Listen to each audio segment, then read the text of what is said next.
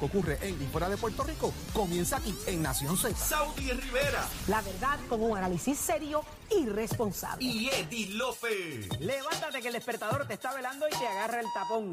Nación Z por Z93.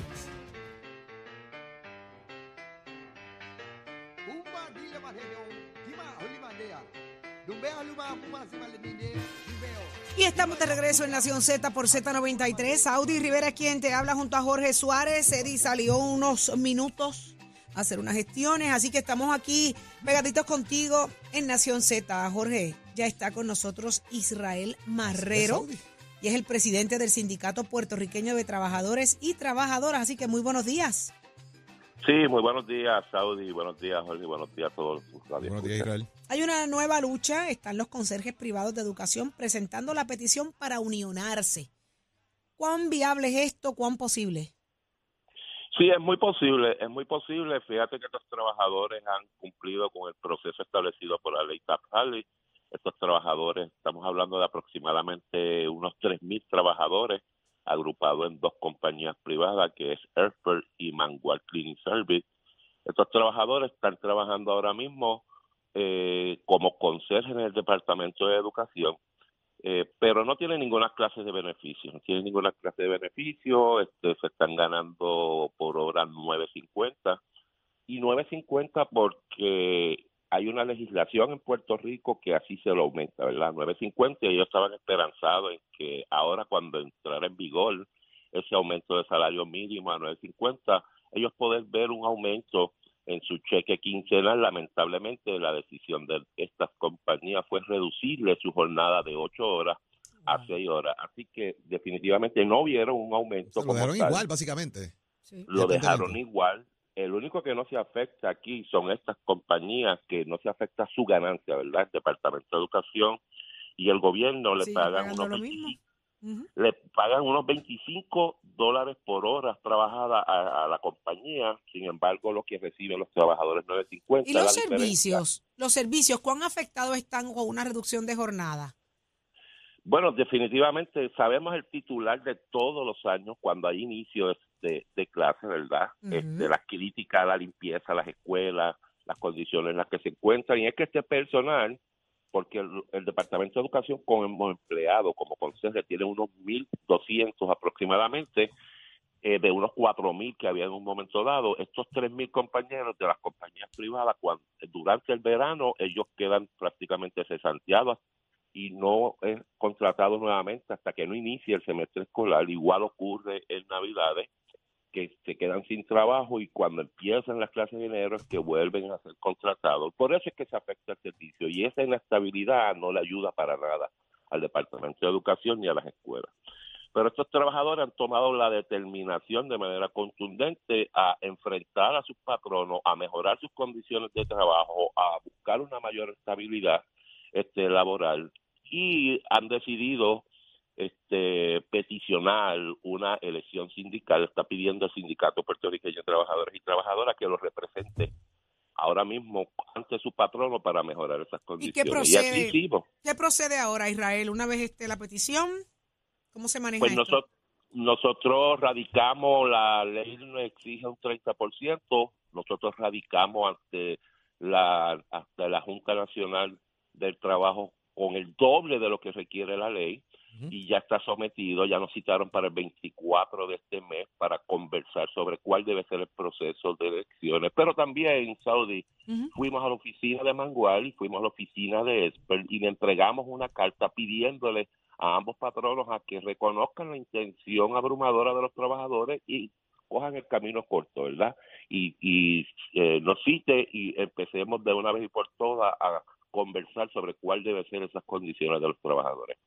Ahí está. Entre ellas, eh, una, una negociación buena para estas compañías pudiera ser llevarlos a sus ocho horas y se evitan este proceso de un sindicato o el sindicato va para adelante como sea.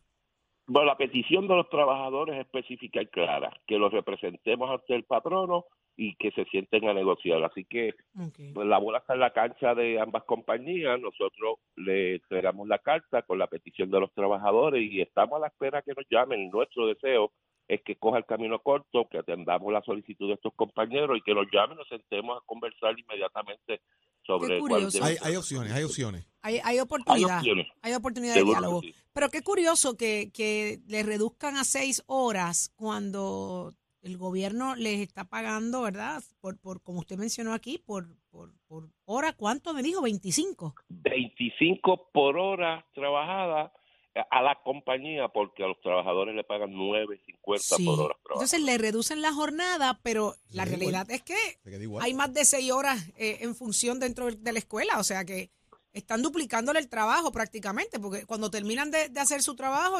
todavía quedan horas de, de servicio allí en la escuela, están los maestros, están los estudiantes, o sea que cuando regresan al otro día a trabajar, pues hay duplicidad de trabajo, ¿no?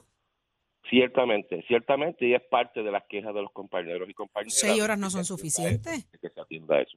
para mantener un plantel en condiciones, así que no es un asunto de- del pago de gobierno, es un asunto de la compañía.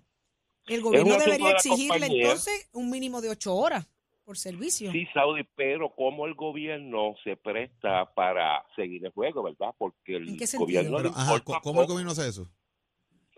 Pues claro, porque contrata a estas compañías a un... Bueno, estas compañías tienen contratos sobre 50 millones, ¿verdad? Porque no tan solo dan servicio en el Departamento de Educación, también da servicio a muchos municipios, a muchas otras agencias del gobierno, pero específicamente en el Departamento de Educación, el gobierno lo permite pagándole las 25 horas, no fiscalizando. Los 25 ni el dólares, por, los 25 dólares. 25 dólares, sí, 25 dólares por hora, y lo, pero lo permite no tan solo no fiscalizando el trabajo que están haciendo, sino que, que no, no monitorea ni le interesa las condiciones con el dinero del pueblo, las condiciones en que mantienen a estos trabajadores y Pues trabajadoras. qué bueno que el gobierno sepa que esto está pasando, porque eh, no son seis horas las que se necesita una, un, un servicio como este tan, tan valioso que hacen los conserjes en las escuelas.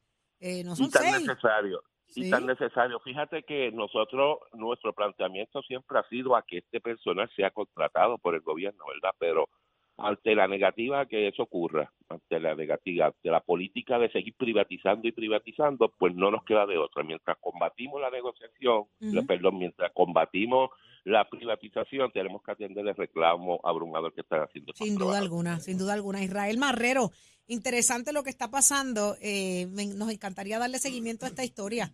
Así que cuenta con nosotros cuenta con nosotros nos mantendremos en comunicación cuenten con día. nosotros aquí en Nación Z para eso y para Excelente mucho más, día, ¿ok? día. Muchas gracias. Lo escucharon aquí a Israel Marrero, el presidente del Sindicato Puertorriqueño de Trabajadores y Trabajadoras. Los conserjes privados de educación están solicitando unionarse y están pidiendo diálogo con las compañías en Puerto Es Rico. interesante, ¿verdad? El planteamiento. Vamos a ver qué pasa Pero con qué eso. curioso, ¿Y, y cuál Jorge. es la, ¿Y cuál es la contestación de la compañía al fin y al Jorge, cabo? seis horas no son suficientes yo- para un conserje en una escuela. ¿Tú sabes lo que producen estos muchachos?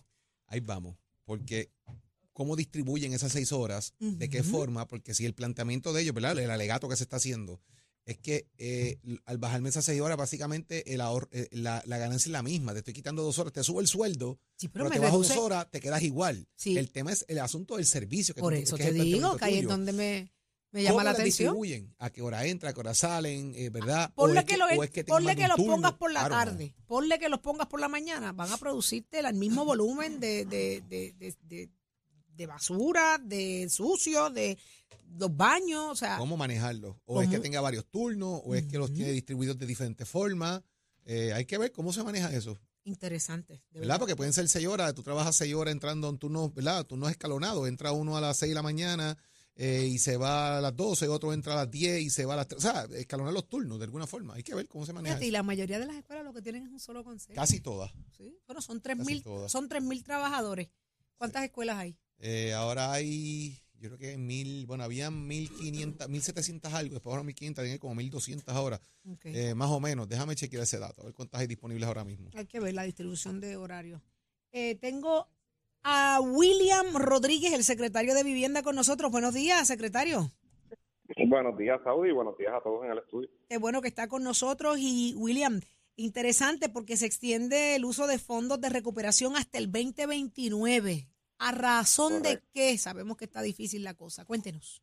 Pues, pues nada, hace unas semanas vino eh, la, secreta- la subsecretaria del Departamento de la Vivienda Federal y ella, pues, ¿verdad? En varias entrevistas que dio, pues, habló de cómo Puerto Rico realmente tuvo acceso a los fondos en el 2021, ¿verdad? Ese segundo trimestre, por unas restricciones que se habían impuesto a Puerto Rico que no se le habían impuesto a otras jurisdicciones por la administración anterior. Eh, así que eh, en lo justo era que Puerto Rico tuviera la cantidad de tiempo que tienen otras jurisdicciones para poder eh, eh, gastar su dinero, ¿verdad? Hacer bueno. inversión de fondos. De hecho, hay jurisdicciones en Estados Unidos que sí recibieron sus fondos en el 2017 y que ya se había- habían extendido su uso hasta el 2029, así que lo justo es que Puerto Rico tenga un tiempo igual para hacer uso de los fondos y esto definitivamente le va a dar una gran oportunidad, particularmente a lo que es obra de infraestructura a través de estos fondos, como por ejemplo todos estos proyectos que los municipios están trabajando a través de todo Puerto Rico, que tengan esa oportunidad, al igual que nuestro programa de pareo para proyectos de FEMA, que son proyectos que pueden durar mucho más, ¿verdad?, de, de tiempo eh, en ejecución, que se puedan también disponer de ese pareo para esos proyectos y se pueda culminar la obra. Qué bien. Es un qué asunto bueno. que la gente nos solicita, es que es que se tarda demasiado. ¿Cuál es el cuál es el, el- quizás el principal escollo eh, ahora mismo, secretario? Bueno, yo les diría, en este caso es obviamente la mano de obra y, por ejemplo, la, la obra de los municipios están sacando sus subastas y muchas de ellas vienen desiertas, ¿verdad? Algunos de ellos han, han tenido que ejecutar hasta tres procesos de subastas para poder adjudicar la obra. Así que sin duda eso es un reto eh, grande que tenemos en Puerto Rico. Son muchos proyectos que están saliendo simultáneamente para construcción y definitivamente pues la mano de obra es limitada. Nosotros estamos trabajando con unos programas eh, que tenemos de hecho ahora mismo eh, disponibles para eh, capacitación de fuerza laboral, particularmente en el área de construcción. Más de 3.000 personas ya se han graduado de estos cursos, pero sin duda necesitamos mucha más mano de obra, así que seguimos trabajando en este renglón. Pero no podemos, no podemos, ¿verdad? No podemos eh, dejar de decir que es un reto significativo que, que los municipios, por ejemplo, están enfrentando en este momento. Qué, qué bueno y qué, y qué interesante que pudieron demostrar que las restricciones eh, y el acceso a esos fondos eh, nos limitó demasiado. Que mucho, mucho, muchas. ¿Llevamos cuántos años con estos fondos, secretario? Bueno, lo, el Congreso los asignó en el 2018, pero realmente no fue hasta el segundo trimestre del 2021 que se pudo acceder a esos fondos. La verdad es que eh, eh, fue, eh, ha sido bien, verdad, fue bien injusto para, para, para miles de puertorriqueños que tenían derecho pa- a utilizar estos fondos, que tenían derecho a que estuviesen disponibles y lamentablemente pues no fue así. Escasez de vivienda en, la, en, en el país, secretario, eso es lo que se alega. Sí, sí, sí, no. Definitivamente han habido una combinación de, de situaciones a nivel mundial, no solamente en Puerto Rico, ¿verdad? Particularmente en Estados Unidos, en Europa, estamos viviendo la misma situación, un aumento sin precedentes o un aumento que no se veía, no debo decir sin precedentes, pero que no se veía por muchos años en, los, en la tasa de interés. Habíamos gozado de unos intereses muy bajos. Eso se suma a, una- a unos niveles de inflación, ¿verdad?, eh, significativos eh, y un alza en los costos de los materiales de construcción eh, que han elevado eh, el costo de la vivienda y en Puerto Rico se suma que por 10 años, más de 10 años, prácticamente la industria de construcción de vivienda estuvo detenida, así que todo esa, esa, ese déficit de inventario pues lo estamos atendiendo ahora mismo, estamos haciendo una gran inversión. Eh, recientemente en uno de los principales rotativos salió, ¿verdad?, Eh, una gran inversión que estamos haciendo en el, en el mercado de la vivienda de arrendamiento, pero también estamos invirtiendo grandemente en lo que es la vivienda para la venta también, Es con la suma de importante. 3.000 unidades de vivienda. Sí. Es importante la, la de vivienda, secretario, la de compraventa también, porque si no, la industria hipotecaria también en el país coge un golpe. O sea que eh, hay que buscar ese balance. Igualmente estamos invirtiendo en esa, además que tenemos un incentivo de hasta 60 mil dólares para la compra de vivienda, que ya ha beneficiado a más de 8 mil familias, así que estamos invirtiendo ¿Cómo ha avanzado en eso, secretario? ¿Cómo ha avanzado eso? Porque estaba para- medio, estaba medio lentito en un momento dado. No, Andaban como con un poquito, no, tres, cuatro meses en que se soltaban los chavitos. Le puedes preguntar a cualquier banco, básicamente es lo que está Por eso se lo estoy diciendo, porque le he preguntado a los bancos y no, nos han dicho eso, que a veces tardan los casitos, se los salen en cuatro y cinco meses. Por eso es que le hago la Pues pregunta. le puedes pre- le- pues yo creo que tienes que preguntarle recientemente. Yo he estado con toda la asociación, con lo que es cooperativas e industria. Estamos nosotros estamos cerrando básicamente en semanas de nuestro lado. Obviamente la banca toma lo que le va a tomar cerrar el proceso hipotecario, pero nosotros estamos cerrando en cuestión de semanas. Eso ha mejorado muchísimo. Te digo, estamos cerrando más de 400 casos mensuales y ya más de 8 mil familias se han beneficiado, han cerrado. Han Eso- cerrado ¿Quedan, quedan chavitos, quedan chavitos de eso. De, Eh, de hecho, le, añadi- le, le tuvimos que añadir 200 millones adicionales, si no ya este programa hubiese cerrado. Esas son buenas Eh, y noticias. ¿Cómo se logra acceso a ellos? Aprovechemos este momento para que quienes nos escuchan Ah, bien, pues, sepan. Gracias, gracias por la oportunidad. Entonces, el- pueden entrar a compratucasa.pr.gov, compratucasa.pr.gov. Lo, lo más importante que usted cumpla con los límites de ingreso del programa, que sea ciudadano americano, que no tenga otra vivienda al momento de solicitar. Y, lo más, y es bien sencillo, usted va a obtener una certificación de mediodía que le van a dar de una agencia consejera para que usted sepa cómo ¿verdad? manejar sus finanzas, verificar ese crédito y poner y poder saber cómo va a manejar ese pago mensual y además de eso, pues entonces visita una de nuestras 61 instituciones financieras que están en el programa, son los tres bancos principales, la mayoría de la banca hipotecaria y la mayoría de las cooperativas está con nosotros también. Qué bien, o sea que hay oportunidad aún de hacerse de su casita. ¿Algún otro proyecto disponible, secretario, que, que podamos anunciar y que, y que se entere nuestra audiencia? Pues mira, también como les mencionaba, todas esas personas que se quieran capacitar en la industria de la construcción u, u otras disciplinas es totalmente gratuito.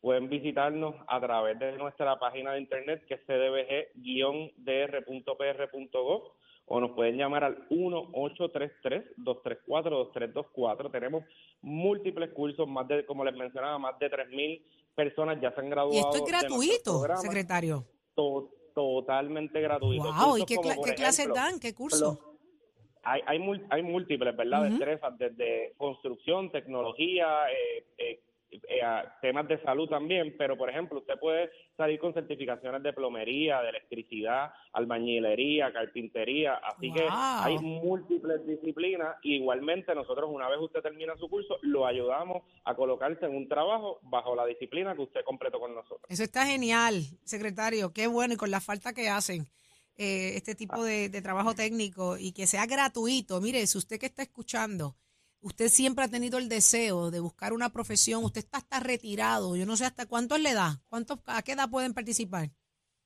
No hay límite. No hay límite. Pues mire, hay mucha gente retirada joven que quisiera eh, dedicarse a otro tipo de cosas, a profesiones así tecno- cortas, ¿no? Y ahí está la oportunidad. Todo el mundo cualifica, secretario. Bueno, eh, eso es lo que ti- tienes que establecer lo que son los límites de ingreso que aparecen en nuestro en nuestro en nuestra página de internet, pero son límites de ingreso sumamente saludables. Por ejemplo, una persona que genere menos de 50 mil dólares o hasta 50 mil dólares puede participar de nuestros programas. Así que Genial. son son límites de ingreso muy buenos, así que todas esas personas que están allá afuera que o están trabajando y quieren cambiar de disciplina o quieren tener, ¿verdad?, un, un trabajo adicional o quieren tener los fines de semana poder trabajar en lo que es la industria de la construcción o, o cambiar simplemente de profesión, pues eh, lo tenemos. Y bien importante, si no estás trabajando y quieres unirte a la fuerza laboral, que necesitamos más personas allá afuera trabajando, pues esta es la oportunidad definitiva. Ahí está. Muchísimas gracias. Dígame dónde otra vez, perdóneme, dónde es fácil, de fácil acceso. ¿A dónde es que tienen que entrar para toda esta información? CDBG, cdbg-dr.pr.gov y ahí van a, a darle clic en capacitación laboral. Ahí. Igualmente, si está interesado en beneficiarse de, la compra de vivienda, vi- esto es un, este sí que es una aportación única hasta 60 mil dólares, es en compratucasa.pr.gov. Secretario, le voy a hacer una pregunta que usted no va a venir, no la va a venir, pero se la voy a hacer. Usted. Hoy usted. el secretario de AMSCA eh, está presentando su renuncia. Me dicen por ahí que hay otras agencias también, varios secretarios interes- eh, interesados en incursionar en la política. William Rodríguez se queda tranquilito, fuera de la política. Yo, yo soy un servidor público, abogado de profesión y yo voy a estar hasta el último día con el gobernador como secretario de la vivienda. No, Ay. no voy a aspirar a ningún puesto electivo. Ahí está. Mi norte es contribuir desde el servicio público como secretario. Así que Ahí aquí estaré. Ahí está. ustedes. Tenía que preguntársela, William, porque imagínese, me están yendo dos o tres secretarios ya, renunciando ya para No, irse a preparar y radicar. Así que ya lo escucharon aquí, William Rodríguez no va para ningún puesto político. Gracias por estar con nosotros. Nada. Quédese ahí, que lo no, está haciendo bien. gracias a ustedes. Muchas gracias. Lindo amable. día. El secretario de la vivienda. Voy a, a darte el número exacto de las escuelas. Ajá. Me preguntaste, según el último récord del Departamento de Educación, eh, al informe 2020-2021, 858 escuelas en función en Puerto Ya Rico. bajaron 800. Sí, 800, 858 escuelas registradas en funciones en Puerto Rico. Ya está. Oye, que muchas oportunidades hay a través de vivienda, mucho dinero, mucho dinero disponible y, y qué bueno que se logró eh, ¿verdad? Esa petición de que se extienda eh, hasta el 2029. Sin duda, viste, tanto que se ha hablado de las restricciones y la y la y la- Sí, sí, los sí, accesos, lo difícil y- de los y el accesos. proceso de que, el- de que también la ayuda esta para compraventa de propiedades avance, que se, lo, Claro. se lo comenté, ¿verdad? Porque aquí lo hemos discutido y los bancos lo han planteado. Claro. Me alegro que se esté agilizando. Eh, es importante que se agilice porque el problema es con el cambio de los intereses, Saudi. Si tú estás en un nivel, ¿verdad? Tú estás finito en, en- en la aportación y de repente yo te apruebo un interés y el proceso tarda demasiado, el interés cambia, te descalificaste. Wow, sí. ¿ves? Y ese Así es el es. problema, que, que la agilidad del proceso Dilata. tiene que ser inmediata para que, y esto le dicen a la persona que coja la escuelita que le dan, que sea dieta y toda la vuelta, pero si te- a ti te aprueban un interés y tú estás ahí en el borde y tarda cinco meses y el interés cambia, pues te descalifica y pierdes la casita. Y me alegro que se está agilizando porque hay muchos puertorriqueños que están pensando en esto. Yo y sé. además, otras personas que no quieren recibir el bono porque tarda demasiado, los vendedores, ¿verdad? Dicen, mira, Claro. yo, no, yo no quiero gente que venga con bonos aquí porque es que tarda Se demasiado, tarda yo necesito demasiado. vender la casa rápido. Exacto. Y eso es otro problema más, ¿verdad? Que, que alertamos al secretario del departamento que a la medida que esto se agilice, corre mejor el mercado de vivienda Eso en la fue calle. uno de los hallazgos más, más lacerantes que encontré en el proceso de la investigación que hicimos en aquel momento y era eso, Sí, los sí, bonos, sí, el bono, o sea, no, no, no, no me la vendas a nadie con bonos, yo quiero chavos ahora. Ahora, esa es la Así vuelta. eran los que tenían propiedad o los que tienen propiedades, así Y que quieren rapidez. enhorabuena. Pero mira quién llegó, quién está ahí, qué bueno, eh. Chavito, eh. chavito, que uno son los chavitos. De... Oye, el bono, hablando del bono, el bono de Navidad, ¿ya, ya Cristóbal Cristo, envió el bono? Pero si no nosotros nada? negociamos, ¿Qué? negociamos ¿Qué? todo, ¿No? nosotros levantamos las manos y nos El bono, en. Cristóbal no ha llamado con el bono. Nos quedamos ¿No? en nu a cambio de ese chinchorreo. Nosotros vendimos hasta las, Eh, Ey, ey, ey. hasta las ¿Quién tú narices. ¿Qué, nombre, tú, qué nombre tú mencionaste? El bono, No el nombre. Cristóbal. ¿Quién, Cristóbal, ¿Quién es ese? el señor que, que, El que paga. el que siempre está, Ah, aunque aunque no esté, siempre está presente. Pregunto. Y nos acordamos de él. ¿Cuándo es? ¿Los días qué? Bueno, yo me acuerdo siempre Todo, los- todo. todos los días 30. El que se acuerda el día 7, 8, Eh, 9, el día 10. 11, 12, 13, Sí, 14, sí, 15, sí, 16, sí. 17, 18, 19, Ojalá, 20, hoy 22, sí 23, quiero que 24, esté 25, escuchando. 26. Hoy sí quiero que esté escuchando Oye, este programa. los sandwichitos, los san- vamos a cambiar de tema que nos van a votar. Mira los sandwichitos sabrosos. Eddie, Le ¿viste? dije a Nicole, tapa eso, que yo voy a seguir comiendo. Me comí como una libra ahí. ¿Viste? Sabroso, esa- ¿sabes? La esa otra media me la venden en comí un yo. supermercado y Eddie la No, que se no, no seas malo. Eh, Y la- ole, y la mitad están ciegos. ole, la, vez la mitad están ciegos. la vez pasada eran de gasolinera, pero estos no, papá. Eso Yo- no. yo, yo, eh, Mira, estos sí Leo, que están están ciegos. Óyeme. Mira, que una vez me Leo, pasó algo Eso fue una pasada y dale para adelante, eso no tiene nada. No, están buenos. Están buenos. Yo le pegué, el, yo le pegué el billón a Eddie ahorita. Cuéntame eso. del cañaveral. ¿Cómo estamos hoy? Oh, hoy venimos, hoy venimos sabroso. Sabro- bueno, con todos esos casos que están ante los tribunales de, de cuánto partido político hay. Ay, señor. Increíble. Cuando uno Mira. examina, casi todos los partidos políticos tienen funcionarios ante los tribunales o bajo investigación. Vengo con eso hoy para que tú veas, incluyendo los partidos que decían que eran nuevos y distintos. Así que venimos a repasar eso. ¿Cuánto hemos aprendido? ¿Cómo se puede evitar los problemas de corrupción? Mi hermano, a la verdad que esto está terrible, la naturaleza humana. Bien, bien complicado. Pero se- venimos que me y- y- cañaveral. Y, y Hoy es obviamente, viernes, y obviamente es- Viernes. Leo, va a ser tema de campaña política. Oh, en sin todos duda, lados, sin duda, en sin todos duda, lados. sin duda. Mira, re- renunció el jefe de AMSCA. Ah, Asegura al que Senado por acumulación. radicó. dice que no usó el puesto como un trampolín político. Ya radicó. Hay rumores de dos o tres secretarios más. Ah, ya le pregunté, ¿a viste? el- el Preguntar el de vivienda. ay, por ahí yo creo que ¿Quién, estaba sonando también este, el de... Seguridad en el tránsito. seguridad en el tránsito. Luis, Ah, al Senado por el Distrito de Carolina. Sí, sí, estaba dando vuelta también. Sí, sí, sí, movimiento está- allá está- pronto hay movimiento, hay movimiento. Esta es la época. Tienen ¿Es hasta el 2 de enero. Y que El- tienen que renunciar, ¿verdad? Sí, sí, tienen que renunciar. Sí, van para la Tiene que papeleta. Hasta el 2 de enero tienen para radicar. El Saudí, ¿tú no vas a radicar? Yo. ¿A dónde? A ti te encanta preguntarle a la gente si van a radicar. Ajá. Ahora la pregunta es para usted. No, mi amor, yo tengo, Saudi Rivera. yo tengo que ha- las planillas del negocio que tengo allí, que tengo que trabajar. Fuentes de entero crédito Ah, María, la que de Plaza Rivera Las Américas. se le han acercado, continúan acercándose, la han rodeado, la detienen en los semáforos para reclamarle, exigirle Ay, Dios de manera inmediata, ¿Cómo? inequívoca, ¿Todo eso? contundente, que radique de inmediato una candidatura. ¿Cómo es eso, Leo? Lo que no se sabe es para qué. Lo que tú no sabes es la fuente. Es decir, que esa es la fuente Plaza Las Bueno, Américas o la de. o a lo mejor no tiene agua la fuente. Eso lo más es. cerca que yo he visto que Saudi radica es el frosting encima de los cupcakes. Exactamente. Y lo radica bien, porque está. son sabrosos. Más me, allá- eh, cuando me enseñó a hacer, le hice un clase en baje. Sí, no, tú no. Date, date Nada, manso que tú. olé. Pero más allá de Lo eso, intenté. no, no, no. Saudi, no. ¿segura? Segurísima, no, no. Eh, ¿segura? Sí, no, no, segurísima. Ay, María, ¿de dónde tú te Lo- sacas eso? bueno, fuentes de entero crédito. Adiós. Yo también tengo fuentes. Hay gente que tiene unidades investigativas. Yo tengo unidades averiguativas porque yo soy un averiguado. Averiguativa. Yo tengo unidades averiguativas. Me encanta eso. yo soy un averiguado. Me Saudi, encanta eso. El que investiga, averigua. Y el que Mm. averigua es un averiguado. Un Y averiguativo. yo soy un averiguado. Esto era un averiguado. Pues, No, pero no. averiguado también porque te, empa- Me te encanta encanta hacer averiguar. preguntas. Me encanta. Se quedó averiguado preguntándose el uno al Somos otro. muy averiguativos. Así, Así que es. vamos a gozarnos eh, Nación Z Vamos allá. Nacional y buen fin de semana. Nos, vemos dejamos este próximo un fin lunes. de semana de averiguado. Exacto. Escoge ASC, los expertos